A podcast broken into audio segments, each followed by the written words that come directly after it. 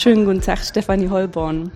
Ähm, Sie arbeiten eigentlich an der Universität Mainz. Ja, okay, jetzt ist Mainz nicht ganz so weit weg von Karlsruhe, aber Sie sind hier zu der internationalen Tagung über Wellen in allen ihren schönen Ausbreitungen und wissenschaftlichen Herausforderungen für uns Mathematiker und haben sich heute mit einem Vortrag hier vorgestellt, in dem Sie gezeigt haben, wie man Verunreinigungen aufspüren kann in bestimmten Gebieten und deswegen ähm, habe ich gedacht, wir unterhalten uns mal darüber, wie das mithilfe von Mathemat mathematischen Methoden gehen kann.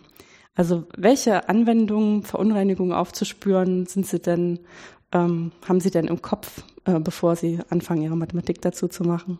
Ja, also ich ähm, sage vielleicht erstmal den Namen von meiner Methode. Also ich beschäftige mich mit der elektrischen Impedanztomographie und ähm, wir wollen Verunreinigungen aufspüren ähm, in, in Objekten, die ähm, ja, von denen wir eigentlich wissen, wie sie aussehen sollten, aber die halt eventuell äh, nicht so aussehen, wie sie aussehen sollen. Und ein große, das hat vielfältige Anwendungen. Eine große Anwendung sicher die Medizin. Wenn Sie da an Krebszellen denken, so zum Beispiel bei der Brustkrebserkennung, da haben Sie also gesundes Gewebe und da drin wächst ein Tumor und der unterscheidet sich sehr stark von dem umliegenden Gewebe.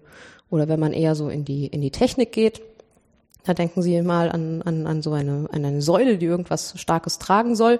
Da würde man gerne wissen, ist da drin eventuell irgendeine, ja, beim Prozess was reingefallen, so ein Stück Plastik, das so gar nicht so stabil ist, wie die Säule eigentlich von außen aussieht. Hm. Und, und jetzt ist eine Blase bei Beton entstanden, ja. Genau, und jetzt geht es darum, wie können wir denn da reingucken, ohne das aufzuschneiden. Und dafür gibt's Methoden. Dafür gibt's Methoden, nämlich ähm, man schaut dann immer, ähm, ja, worin unterscheiden sich denn solche Anomalien oder solche Verunreinigungen von dem Gewebe, in dem sie eingebettet sind. Und ähm, wenn Sie da zum Beispiel jetzt an Krebszellen denken, in, in, in anderen, in so einem Drüsengewebe, ja wie bei der Brust, dann ist, ähm, dann sind diese Krebszellen sehr viel mehr durchblutet. Das heißt, die unterscheiden sich da, also heben sich deutlich von dem Gewebe ab, das sie umgibt, weil sie viel besser Strom leiten als das umliegende Gebiet. Ähm, oder auch wenn Sie an Zement denken und äh, da hätten das, das leitet tatsächlich auch Strom. Und wenn Sie da eine Luftblase drin haben, dann fließt dadurch kein Strom durch oder so ein, ein Isolator. Und ähm, das heißt, wir, wir, was wir abbilden wollen oder was wir versuchen darzustellen, ist diese innere Leitfähigkeitsverteilung, so nennt man das. Das beschreibt, wie gut ein Material denn Strom leitet. Und wenn Sie sich vorstellen, Sie haben so eine, eine Säule, ja, und wir schneiden die durch, dann hat man ein Schnittbild. Und jetzt kann man an jedem Punkt von diesem Schnittbild könnte man jetzt sagen, okay, das ist jetzt gerade hier Zement und der leitet die Leitfähigkeit mit einem bestimmten Wert und diesem Wert gebe ich irgendeine Farbe. Und äh, wenn man so jeden Punkt so einzeichnet, wie gut da der Strom durchfließt, ähm, dann äh, bekommt man ein, ein Bild, was sehr gut eigentlich diesen, dieses Schnittbild dieser Säule widerspiegelt. Ja, das sind aber jetzt erstmal irgendwelche Messungen, die damit gemacht werden, dass man da auch Strom anlegen muss. Ja um das rauszufinden. Richtig, man muss ja das Objekt irgendwie befragen. Ja, also genau. aufschneiden wollen wir nicht. Das heißt, wir müssen es irgendwie befragen auf, auf die Leit, auf diese Eigenschaft hin, die wir untersuchen wollen. Und dafür brauchen wir dann also die entsprechenden Größen oder diese Anregungen, die mit denen, die mit der Leitfähigkeit, mit der Größe, die wir untersuchen, ja, zusammenpassen oder die, auf die die antwortet sozusagen. Hm. Wobei das ja schon auch so ein bisschen wie Fischen im Dunkeln klingt, weil ähm, wenn sozusagen alles in Ordnung ist, ist klar, dann ergibt sich irgendwie so ein Bild, was man erwartet was erwartet, weil man es anderswo auch schon so gesehen hat und das ist einfach so ein Erfahrungswert. Und wenn es dann Abweichungen gibt, dann weiß man erstmal nur, es ist eine Abweichung, aber nicht, was das eigentlich ist, oder? Ja, das, also da kommt es richtig, da kommt es damit hinein, dass man sich vorher schon genau überlegen muss, was man denn eigentlich sucht. Ja. Ja, also natürlich, es gibt auch so Verfahren. Ich meine, wie gesagt, es geht hier um Tomographie. Wenn Sie an, an ein ganz klassisches Tomografieverfahren denken, dann ist es die Röntgentomographie. Das heißt, man ähm, durchleuchtet einen Körper mit Röntgenstrahlen und ähm, und da muss man, da kriegt man sehr gute Bilder und dann muss man sich vorher, da muss man sich vorher nicht überlegen, was für genau für Einschlüsse ich suche. Ja, wahrscheinlich kann man es dann irgendwie noch besser machen, aber prinzipiell sieht man auch schon sowas. Und ähm, ja, bei der elektrischen Impedanztomographie ist es so, die ist relativ schwierig und ähm, ja, und da muss man sich dann, das hilft, sich vorher genau zu überlegen, was ich suche. Hm. Ich meine, dann ist das schon ein bisschen die Frage, warum überhaupt ein elektrischer Tumor, also warum überhaupt mit Strom dran gehen, wenn man es mit Röntgenstrahlen sowieso besser hinkriegt? Naja, man kriegt es besser hin, aber es ist auch sehr schädlich. Ja. Na, also äh, genau, wir wissen, dass äh, ja, Röntgenstrahlen sind einfach sind schädlich fürs Gewebe und man will davon nicht viele Bilder machen. Und genauso könnte man auch sagen, auch mit MRT würde es da auch ganz gut gehen, mit Magnetresonanztomographie. Ja, das ist sehr teuer, mhm. sehr aufwendig. Aber es gibt ganz sicher Anwendungen, wo die also zu, zum einen die Impedanztomographie sehr großes Potenzial hat, eben weil sich diese, diese Leitfähigkeit von, von zum Beispiel ähm, von dem Gewebe sehr unterscheidet. Also so eine Krebs, ein Tumor hebt sich sehr deutlich von dem Gewebe ab und zwar besser als ähm, in anderen bildgebenden Verfahren, wo dann ja ähm, die Absorptionsgröße, ähm, Absorptionskoeffizient zum Beispiel von Röntgenstrahlen gemessen wird. Ja. Mhm. Das ist einfach dieser Kontrast zu gesundem Gewebe ist viel deutlicher. Und ähm, dann und das und das ist einfach auch ähm, es ist billiger. Es wäre sehr schön, wenn das äh, sehr gut funktioniert, weil Elektroden um den Körper machen und Strom anlegen, das geht schnell und einfach und ist keine wenig Belastung für den Patienten. Nee, das ist auch sofort nachvollziehbar. Ähm, jetzt, äh, wenn man diese Messdaten hat, ähm, Rückschlüsse zu ziehen, was die bedeuten, das ist ja jetzt eigentlich die eigentliche Aufgabe dann. Genau. Und ähm, wie ähm, funktioniert das? Ja, als, als erstes braucht man natürlich ein mathematisches Modell. Also wir müssen die die Größen, von denen wir hier reden, ja, also Strom ist, habe ich schon genannt, die Leitfähigkeit und dann fehlt noch das elektrische Potenzial, also die Spannung, denn dem müssen wir eine mathematische Gestalt geben. Das heißt, in einem ersten Schritt wird das alles als Funktionen gefasst und dann befragt man die Physiker, damit die erklären, in welcher Wechselwirkung diese Größen jetzt miteinander stehen. Und dann gibt's ähm, Erhaltungsgleichungen und Gleichungen, wie sich das ineinander umrechnet mit Magnetfeld und Strom. Genau, dann bekommt man eine, eine elliptische partielle Differentialgleichung. Das ist ähm, im Endeffekt eine äh, Verallgemeinerung des Ohmschen Gesetzes. Und das setzt dann in, Beziehung, das beschreibt quasi ähm, das ähm, elektrostatische Potential. Ja, wenn ich also die Spannung haben will, dann brauche ich, dann zieh, muss ich eine Spannung, weiß man ja, misst man immer zwischen zwei Punkten und das ist dann die Differenz der Potentialwerte an diesen zwei Punkten. Und ähm, genau, dieses, was und diese, diese Stromvorgabe, die ich mache, also meine, die, die Befragung quasi, die ich an den Körper stelle, das ist ein, also ich, das ist ein, ein Randstrom, den ich vorgebe. Ich rede jetzt als Randstrom, weil als Mathematiker denkt man in Gebieten, die haben einen Rand. Das ist natürlich erstmal die Körperoberfläche. Da mhm. werden Elektroden dran gelegt. Und durch die Elektroden fließt nun ein Strom durch den Körper. Und, ähm, und diesen, diesen Strom, den, den stelle ich am, den stelle ich an der Batterie quasi ein, den ich da durchschicke und auch die verschiedenen Muster, durch welche Elektrode welcher Strom fließt. Und dann stellt sich ein diese, dieses Spannungspotenzial ein und das wird dann wiederum an den Elektroden gemessen. Hm, und das, was jetzt dahinter steht, ist natürlich Gleichstrom, ne? Ja, ja, aber das geht genauso auch mit, mit, mit Wechselstrom, Wechselstrom ja. aber da muss man natürlich dann irgendwie in der Zeit das beobachten, ne? Ähm, ja, nee, muss man, ja, ich meine, ne, nee, also wir, wir betrachten ja einen, einen statischen Fall. Also das heißt, ne, man lässt eine Weile Strom fließen und man misst das und ähm, die, die Koeffizienten sind bei Wechselstrom dann andere. Ja, okay. Ist interessant. Ich hätte mir jetzt das schwieriger vorgestellt, das umzurechnen, wenn das Wechselstrom ist, wo dann immer der Impuls wechselt. Aber vielleicht ist das auch ganz gut, wenn man dann so einen bestimmten Bereich überstreicht. Ne? Das geht ja dann, Strom geht von minus dem Minimalwert zu dem Maximalwert und dann hat man gleich so eine Übersicht über, über so einen ganzen Bereich. Also es ist in der Tat gerade, ähm, das ist eine spannende Frage, ob man, also wir, wir, wir brauchen für unsere, für unsere Methoden immer Vergleichswerte. Ja, wir brauchen immer das, das Potenzial, was, was wir messen und zu einem, zu einem Referenzsache, die wir quasi schon kennen. Ja, was das normale und das wäre. wäre genau, und das mhm. äh, ist gerade äh, sehr interessant, sich zu fragen, ob man nicht einfach zwei verschiedene Wechselströme anlegt, also mit verschiedenen Frequenzen mhm. und dann die miteinander vergleicht. Und das, äh, da wird gerade viel dran geforscht. Ja, nee, das, ich habe jetzt wirklich nur so aus dem Bauch heraus gefragt, äh, wie ich mir das so vorstelle, wo ich ja von den äh, Methoden gar keine Ahnung habe. ja, aber die, die Vorstellung, dass man halt einen gut regelbaren Gleichstrom anlegt, ähm, das hat schon so das Gefühl, dass man da relativ sicher steht, während das mit dem Wechselstrom halt ähm, muss man irgendwie dieses sich das was im Namen ja schon drin steht, dass der wechselt, also dass sozusagen die Größe äh, ständig schwankt, dass man das irgendwie verarbeiten kann. Auch wenn das dann reichhaltigere Informationen beinhalten kann. Ja, wobei man ja genau weiß, wie sich denn Der diese, diese ist auch gut geregelt. also genau. es war jetzt in dem Sinne keine. Wobei äh, ich da auch sagen muss, da würden wir Mathematiker halt wieder ein anderes Modell nehmen und natürlich sagen wir dieses Gleichstrommodell, das ist nicht hundertprozentig korrekt. Das hat klar, das hat Defizite, aber es ist ähm, für uns erstmal schöner zum Mathematik machen. Ja. Ja. Genau. Das ist nur eine, das ist eine Approximation, aber das ist irgendwo immer eine Approximation und die ist gut. Und ähm, wie gut die ist, das ist irgendwie das ist belegt, das haben sich, weiß nicht, Ingenieure und Physiker haben sich das überlegt, dass das gut ist. Ja, die machen damit auch Sachen, die dann funktionieren. Und dann glaubt man denen auch, dass das mit den, dass das eine ja, gute Approximation das, das der muss Realität ich als, ist. Das mag ich als Mathematikerin auch glauben, weil nämlich das, äh, das ist der Teil, der ja, den ich, den ich auch glauben möchte. Das sind meine Voraussetzungen. Also die, äh, das ist nicht das, wo ich arbeite. Ja, nee, ist klar. ähm, die, ähm, die die Art des Problems der Differentialgleichung, die dann gelöst wird, ist ja, dass die Daten letztendlich über den Rand vorgegeben werden. Habe ich das richtig verstanden? Und dann, äh, was macht man dann mit dem, was da auf dem Rand passiert? Also irgendwas äh, rekonstruieren, was aus diesen, was sozusagen die Grundlage sein könnte im Inneren, äh, dass sich was einstellt oder ähm, wie wird das gelöst? Also wir haben jetzt sehr viel über die Physik dahinter gesprochen, was ja auch gut ist. Aber äh, das mathematische Problem ist mir jetzt noch nicht so ganz klar. Ja, also ähm, ich, wie gesagt, ich beschäftige mich damit, solche Verunreinigungen zu entdecken. Ja. Und ähm, jetzt ist es so, dass ich dieses elektrostatische Potenzial ähm, am Rand, also an der Oberfläche des Körpers, kenne ich das. Ja, da, da haben wir das äh, so gemessen. Das heißt, es ist für mich, äh, gibt es dann quasi zwei Größen von diesem Potenzial, die ich kenne.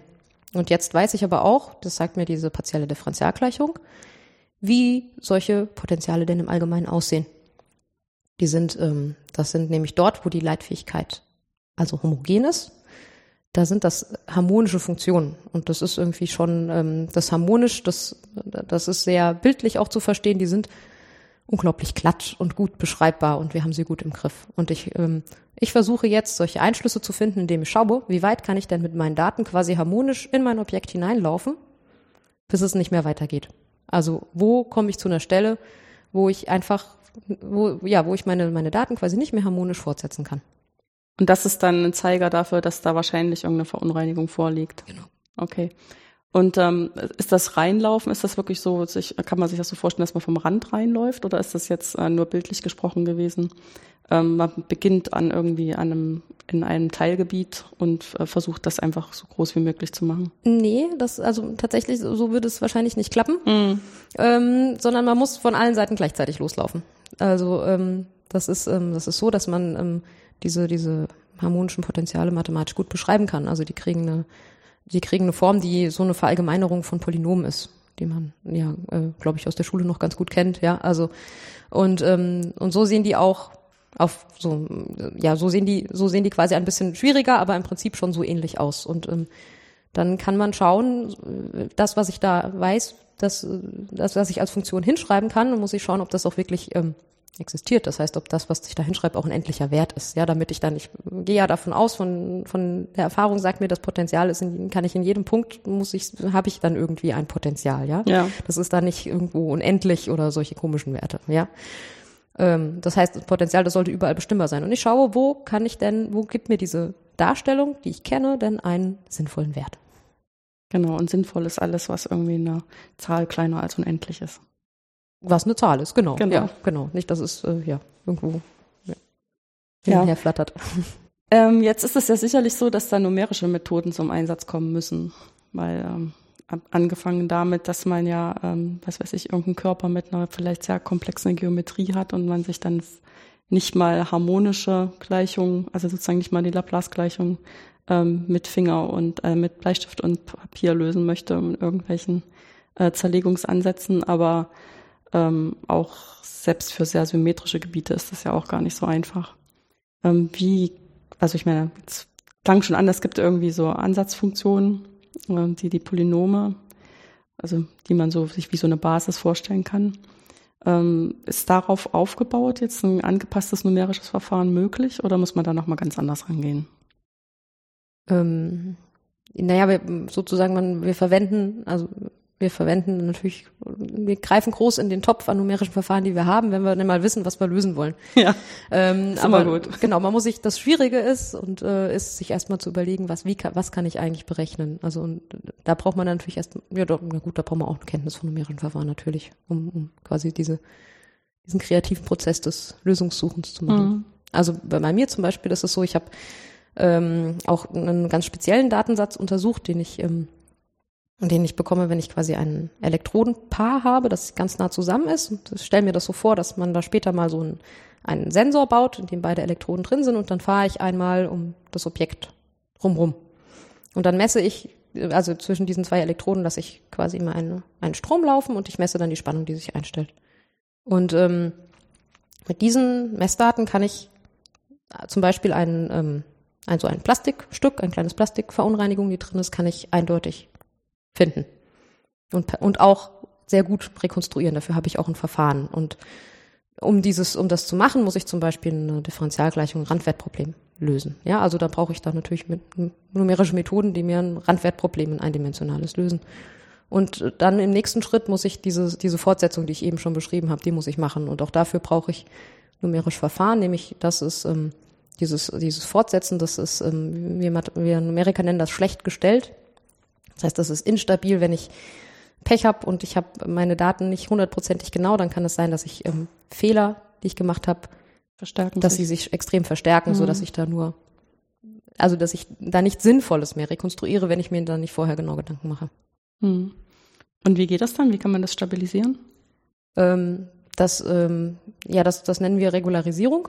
Da muss man, im Endeffekt funktioniert das so, dass man Vorwissen mit versucht mit einzubauen. Beispiel, dass man äh, dass man sagt, man sucht, also oft hat man, also Regularisierung verwendet man, um, um Gleichungen zu lösen. Ja, ich habe also, ähm, ich suche eine Unbekannte, die zu gegebenen Daten passt. Und ähm, und ähm, jetzt ist das, ist das nicht, ähm, oft ist es so, dass diese, dass diese Gleichung überhaupt unterbestimmt ist. Das heißt, ich habe sowieso sehr viele Lösungen, die zu dieser Gleichung passen. Und dann äh, würde ich mir zum Beispiel eine aussuchen von all denen, die besonders schöne Eigenschaften hat, nämlich Eigenschaften, die ich sowieso schon erwarte. Mhm. Ja? Das zum Beispiel ist ein Regularisierungsverfahren. Oder dass ich sage, ich habe, ähm, ähm, ich, ich, ich nehme so, also manche Informationen, also ich weiß zum Beispiel, wie, wie, wie, wie Informationen verteilt sind, ja, und Sachen, die anfällig sind, irgendwelche Sachen, die sehr leicht verrauscht sind, so nennt man das, die lasse ich einfach weg, diesen Teil rekonstruiere ich gar nicht. Hm, dem glaube ich nicht. Genau. ja, okay, das ist auch ähm, wahrscheinlich aus der Erfahrung relativ gut zu belegen, warum man das dann macht und warum man andere Sachen nicht macht. Ja, und man sieht ja auch, ähm, also man, man, man sieht es ja dann auch wirklich am Resultat, ja. Ja, okay, ja klar, man kann beides mal rechnen und dann sieht man das eine, das ist irgendwie Genau. Und Nichts, was irgendwie vernünftig aussieht. Und natürlich ist, ja, es ist nicht, also es ist auch wirklich, es ist auch echt mathematisch fundiert. Ich weiß, ich habe da jetzt ähm, eine Regularisierungsmethode und je mehr ich regularisiere, dann geht natürlich viel, viel verloren. Aber je weniger ich regularisiere, das wird im Endeffekt diese Methoden, die ich anwende, die konvergieren dann zu der exakten Lösung. Das kann man schon zeigen. Ja, ja klar, aber man muss natürlich den Prozess dann ähm, klar beschreiben, auch mathematisch, genau. wie man regularisiert, damit man da die Eigenschaften zur Verfügung hat, um nachzuweisen, was da konvergiert gegen mhm. was. Ja, ich meine, das ist ja auch ähm, aus der aus der Versuchsanordnung relativ klar, dass man da eigentlich mehr Daten hat, als man braucht, um ähm, das zu bestimmen, was da jetzt im Inneren ist. Und da muss man halt überlegen, was man damit macht. Ob man aus diesen vielen Daten ähm, wirklich mehr Informationen ziehen kann oder ob man das eigentlich reduzieren muss auf das Wesentliche. Mhm. Genau. Also das ist das eine Problem. Oder das andere Problem wäre, dass ich einfach nicht genug Daten habe, um das ja. rauszufinden. Also dass mir es einfach nicht, äh, ja, dass es einfach nicht ausreicht. Ne? Dann muss ich mir auch überlegen, was, welche Informationen will ich denn jetzt extrahieren.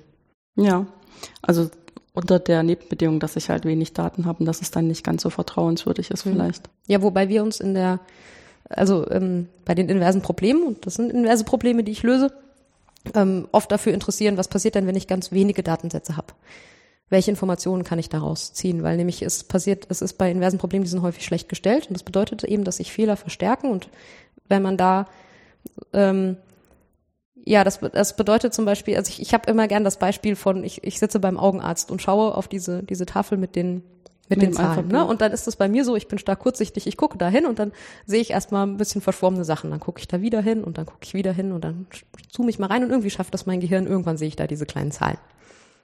So, aber das, wenn ich jetzt ein, ein inverses Problem, also ein schlecht gestelltes Problem habe, dann ist jedes Mal, wenn ich da hingucke, sehe ich komplett andere Zahlen. Einfach weil sich solche Fehler, die ich, ne, die einmal meine, meine, meine Augen machen, ja, oder auch so, was weiß ich, wenn da so ein bisschen, es dampft davor oder so, ne, sie hätten Turbulenzen oder so, das wird einfach extrem verstärkt auf dem Weg dahin. Und äh, deswegen sollte ich mir schon echt genau überlegen, was mache ich denn aus dem einen Datensatz, den ich habe? Was ist die Information, die ich da sicher draus extrahieren kann, bevor ich versuche, mit vielen Datensätzen zu arbeiten? Ja, nee. ja, das ist klar. Aber das ist schon so ein bisschen, das erschüttert auch so äh, ein bisschen die das, was man immer so denkt, ne? je mehr man weiß, desto mehr äh, Sicherheit hat ja. man, wo man ja aus dem echten Leben auch weiß, dass das nicht immer stimmt. Ne? Mhm. Ja, es, es gibt also das, dieses, ähm, dieses Konzept der von diesen oder diese Beschreibung von inversen Problemen, dieses, äh, diese Sache, das ist, ähm, das geht zurück auf Hadamar, der hat, der hat beschrieben, das war glaube ich ein Physiker, der hat beschrieben, was wann ist denn ein Problem gut gestellt? Ja. Ne, und dann heißt dann genau, dann also wenn es eine Lösung besitzt, wenn die Lösung eindeutig ist und wenn ich ein bisschen meine Daten verändere, dann kriege ich auch eine ein bisschen veränderte Lösung, also diese stabile, also eine stetige Abhängigkeit. So und ähm, er hat dann gesagt, also wenn ein Problem eins von diesen Kriterien verletzt, dann ist es schlecht gestellt. Und er hat gesagt, also wenn was schlecht gestellt ist, dann hat man einfach das falsch formuliert. Ja. Aber jetzt haben wir halt festgestellt, es gibt sehr viele und sehr, äh, sehr viele und sehr spannende Probleme aus der, aus der Anwendung. Die sind immer schlecht gestellt und man kann sie auch nicht besser formulieren. Deswegen müssen wir uns darum kümmern, wie kann man schlecht gestellte Probleme lösen. Mhm. Ja, aber das klingt ja schon so ein bisschen wie ähm, Verdammnis, wenn man sich dann freiwillig ähm, in seinem Berufsleben um schlecht gestellte Probleme kümmert. Was ist denn das Spannende daran? ja, also es ist ähm, das Spannende an daran ist immer Sachen zu verstehen und dann tatsächlich diese, also ich meine natürlich als, als angewandte Mathematiker, Mathematikerin freue ich mich immer, wenn ich dann ein schönes Bild bekomme. Und ich meine, je schwieriger das ist, desto schöner ist ja die Freude am Ende. Genau, wenn das schöne Bild dann ja, da ist. Genau. Wenn man mit dem schönen Bild vielleicht auch andere Leute an dem Erkenntnisgewinn teilhaben lassen kann, ja, weil ich so ein, ein Bild, was sehr sprechend ist, das ist ja manchmal schon sehr hilfreich. Richtig, wobei man als Mathematiker sich ja auch freut, wenn dann irgendwas konvergiert und wenn man irgendwas okay. bewiesen hat. Und das ist ja, wenn man natürlich in der Sache drin ist, ist das ja auch sehr dann hat man ja, ja auch Bilder im Kopf. Ne? Ja, klar. genau. Also dass man, genau, man hat dann im Prinzip so einen Unterbau zu dem Bild, dass das Bild auch ein Stück Realität widerspiegelt, weil man begründen kann, warum das so ist. Mhm. Aber natürlich so ein Verfahren zu haben, was dann einfach komplett, also was komplex ist und auch schwierig und äh, dann aber tatsächlich von Anfang bis Ende durchläuft und am Ende so ein schönes Resultat liefert, das ist natürlich besonders schön. Hm. War das denn eine Vorstellung, die auch schon an der Stelle, wo Sie sich für ein Studium der Mathematik entschieden haben, äh, eine Rolle gespielt hat? Also da wusste ich sicher nicht, was Mathematik alles macht. Aber also ich habe ähm, Mathematik und Philosophie studiert und ich habe mich dazu auch entschieden, weil, also zur Mathematik, weil na, so ein bisschen ist es so, wenn man Mathematik mag, dann kann man gar nicht anders. Und ich verstehe sehr gerne Sachen. Und die Mathematik ist, das ist ja das sozusagen der Inhalt der Mathematik. Sie greift Probleme auf, sie gibt ihnen eine genaue Form, eine genau spezifische Form, mit der man dann arbeiten kann. Und dann holt sie sich Instrumente und sagt genau, welche sie nimmt und dann wird es gelöst. Und wenn dann am Ende die Lösung da ist, dann dann ist das schön. Da muss man sich freuen. Ja, das ist klar. Vor allem, wenn es dann noch Sachen sind, ähm, wo man auch andere teilhaben lassen kann. Also wo man zum Beispiel wenigstens ähm, das Problem beschreiben kann in einer Form, dass andere Leute sagen, ja, das ist wirklich interessant, auch wenn sie nicht gleich sich hinsetzen wollen und das mitlösen. Das ist ja dann nochmal ein anderer Schritt. Das fand ich aber auch gleich schon im Studium so auffällig in der Mathematik, da, wenn dann jemand eine Aufgabe gelöst hat, dann ist er immer jemanden suchen gegangen, dem er es erklären kann. ja. Und das passiert in anderen Fächern nicht so oft, weil sich Mathematik auch immer freut, wenn sie was raus haben und es erzählen können. ja, das ist gut. Ähm, ich meine, gab es denn da in, also ich meine, Mathematik und Philosophie, klar, man will die Welt verstehen, aber das ist ja schon eine andere Kultur, ne? Sicher, ja. Ja, also in, in dem, also in unserem Gebäude der Mathematik sind wir ja zumindest wenn wir es gut machen, immer sehr explizit, ähm, was alle Grundlagen betrifft. Und wenn man, dadurch, dass wir dann letztendlich auch äh, Formeln und Axiome benutzen, äh, schränkt uns das auch ein. Während wenn ich ein philosophisches Problem beschreibe, äh, ich ja darauf zurückgeworfen bin, die Sprache zu benutzen, die in sich letztendlich doch immer mehrdeutig bleibt. Auch wenn ich versuche, eine Fachsprache zu haben, wo ich sehr genau sage, was ich mit was Bestimmtem meine. Aber es ist doch die Gefahr, dass jemand anders denselben Begriff anders assoziiert, immer relativ groß. Das ist aber in der Mathematik genauso. ja, das merkt man manchmal nur nicht. ja, ja, genau, das macht es dann aber auch nicht besser. ja. Ja. Mhm. Ja, manchmal ist das ganz witzig, wenn man das mal miterlebt, äh, wenn irgendeine bestimmte Art, Sachen zu be beschriften aus zwei verschiedenen Umgebungen was anderes bedeuten und dann Leute selbstverständlich das in ihrer Bedeutungsweise lesen und dann hinterher Fragen stellen, wo dann klar wird, dass sie die ganze Zeit das Symbol völlig falsch interpretiert haben. Mhm. Richtig, aber es ist auch so, dass ich ja die, die Dinge, mit denen ich umgehe, Ja, da, da, da habe ich ja dann, da habe ich ja ein Verständnis, das entwickle ich mir mit der Zeit. Ja, ja? also ich meine, ne, wenn ich so meine partielle Differentialgleichung, als ich die zum ersten Mal gesehen habe, habe ich gedacht, oh je. Und mittlerweile, wenn ich jetzt, ne, wenn ich von einer harmonischen Funktion rede, dann habe ich ein Bild im Kopf. Das habe ich mir halt entwickelt. Und natürlich ist es so, dass wir unsere Begriffe in der Mathematik ja, dass wir mit Definitionen anfangen und jetzt nicht mit vielen Erfahrungen, ja, aber mhm. wir haben, wir sammeln dann Erfahrungen, indem wir nämlich diese, mit diesen, ja, mit diesen Dingen, die wir da definiert haben, Mathematik treiben. Und dann entwickeln wir uns so ein Verständnis. Ja, ja, wobei ja auch so ein bisschen so ein Problem ist, ähm, dass wenn die Mathematik vermittelt wird, ja ganz häufig ähm, das wird so dieses, ähm, dieses Gerüst nur vermittelt, was so die Fakten sind, die aufeinander aufbauen, die sich auseinander ableiten lassen, weil das eine sehr effektive Art ist, sehr viel Wissen in kurzer Zeit zu vermitteln. Und ähm, mit welchen Fragen, Rückschlägen und Ideen im Kopf dieses Gerüst mal entstanden ist, also sozusagen dieses ganze menschliche Fleisch darum, ähm, das ist dann so völlig wegabstrahiert. Und wenn man dann selber Mathematik machen will, dann denkt man immer, man ist nur besonders dumm, weil man selber so komische Umwege braucht oder weil man um so ein Problem auf drei verschiedene Arten sich aufschreiben muss oder weil man erst, wenn man mit jemand anders redet, der von einer komplett anderen Richtung kommt und sich das Problem anguckt, erstmal so richtig versteht, worum es eigentlich geht, äh, bis man dann irgendwie feststellt, nee, also im Grundstudium, die haben einen auch so ein bisschen betrogen an der Stelle, ne? weil die diese das so ein bisschen im Zeitraffer zu machen versuchen, weil es ja so viele Sachen zu lernen gibt. Hm. Ja, man muss halt auch vor allen Dingen erstmal Techniken lernen. Aber natürlich, die Techniken kann man nur an den Gegenständen lernen. Deswegen muss man beides gleichzeitig hochziehen. Eigentlich, ja. Ich habe in meinem ersten Semester in der Philosophie ein, äh, eine Logik, äh, eine Vorlesung eigentlich besucht. Da war dann aber auch ein Tutorium dabei. Und ich hatte, dann hat man diesen ganzen Formalismus gelernt, ja. Und ich hatte da einen irren Spaß dabei, weil das war so ein bisschen wie Rätsel lösen und so inhaltlich mit dem gefüllt habe ich das dann in meinem Mathematikstudium. Aber es hat Spaß gemacht. Ich meine, so Knobeln und sowas ist ja sehr mathematisch. Ja, das stimmt. Und auch wenn, wenn man äh, mit Logik mal ein bisschen spielt.